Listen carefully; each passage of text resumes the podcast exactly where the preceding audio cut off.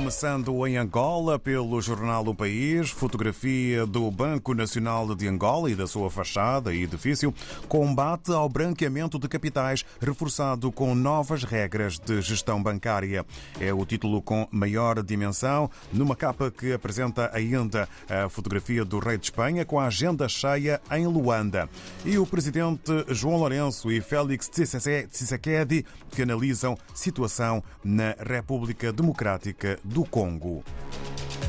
Em Cabo Verde, segundo a publicação A Semana, Carnaval já mexe foliões do Mindelo, com 1.200 para desfilar na abertura. É um dos títulos com maior dimensão. E na Boa Vista, sobre abuso sexual, Tribunal decreta prisão a violador de uma jovem de nacionalidade estrangeira.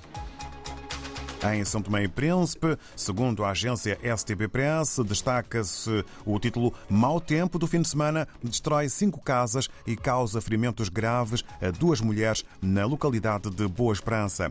Ainda a notícia que hoje já foi conosco partilhada com o Josimar Afonso, Japão oferece 2.800 toneladas de arroz a São Tomé e Príncipe. E na Guiné-Bissau, segundo a publicação O Democrata, Banco Mundial financia dois projetos da Guiné-Bissau com 50 milhões de dólares. E no desporto, na Guinness-Bola, Safin vence em Quinara e isola-se na liderança da Série B.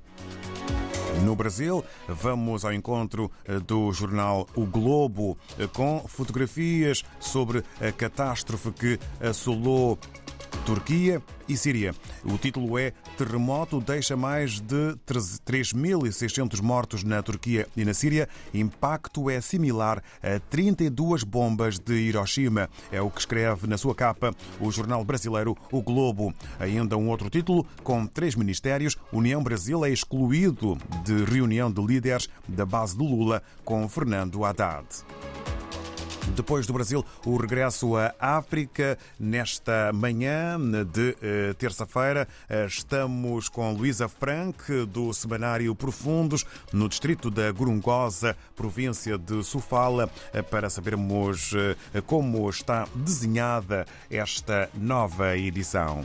O distrito de Yamatanda, corredor da capital Beira, na província de Sofala, no centro de Moçambique, foi alvo durante anos de tensão político-militar. Várias infraestruturas foram destruídas e agora com ciclones a situação chegou a piorar. O ciclone mais lembrado é o Idai que em 2019 destruiu massivamente a cidade da Beira, distrito de Bulls e Yamatanda em Sofala. Estes três pontos continuam a ser assolados por vários ciclones que ainda aparecem, enquanto a tensão político-militar, não. Entretanto, a população, o governo e parceiros estão a reinventar-se como de quem não deve parar. Hoje, trazemos uma entrevista do diretor do Serviço Distrital de Planeamento e Infraestrutura de Nhoatanda, Nelson Nensa, sobre o nível de reconstrução. Responder à reconstrução de casas nos reassentamentos de Metuxira, Cura e Ndeja. Portanto, são três bairros de reassentamento que pertencem ao distrito de Nhamatanda. Com as obras a decorrer, foi possível a reabilitação de algumas vias de acesso que dão acesso às escolas, fazer a abertura de novas vias de acesso. A nossa população faça o transporte dos seus insumos agrícolas. Foi possível a construção de sete pequenos sistemas de abastecimento de água nas infraestruturas escolares. Para este ano, construção de 10 furos dispersos de água em todas as localidades. Em suma, cinco pequenos sistemas de abastecimento de água, construção do edifício da Secretaria da localidade de Macorococha, que outrora teria sido incendiado pela junta militar da Renamo. Amigo caro ouvinte, esta foi a prestação de informação sobre o nível de reconstrução do Júlio de Matanda, em Sofala, zona destruída por ciclones e tensão político-militar em Moçambique.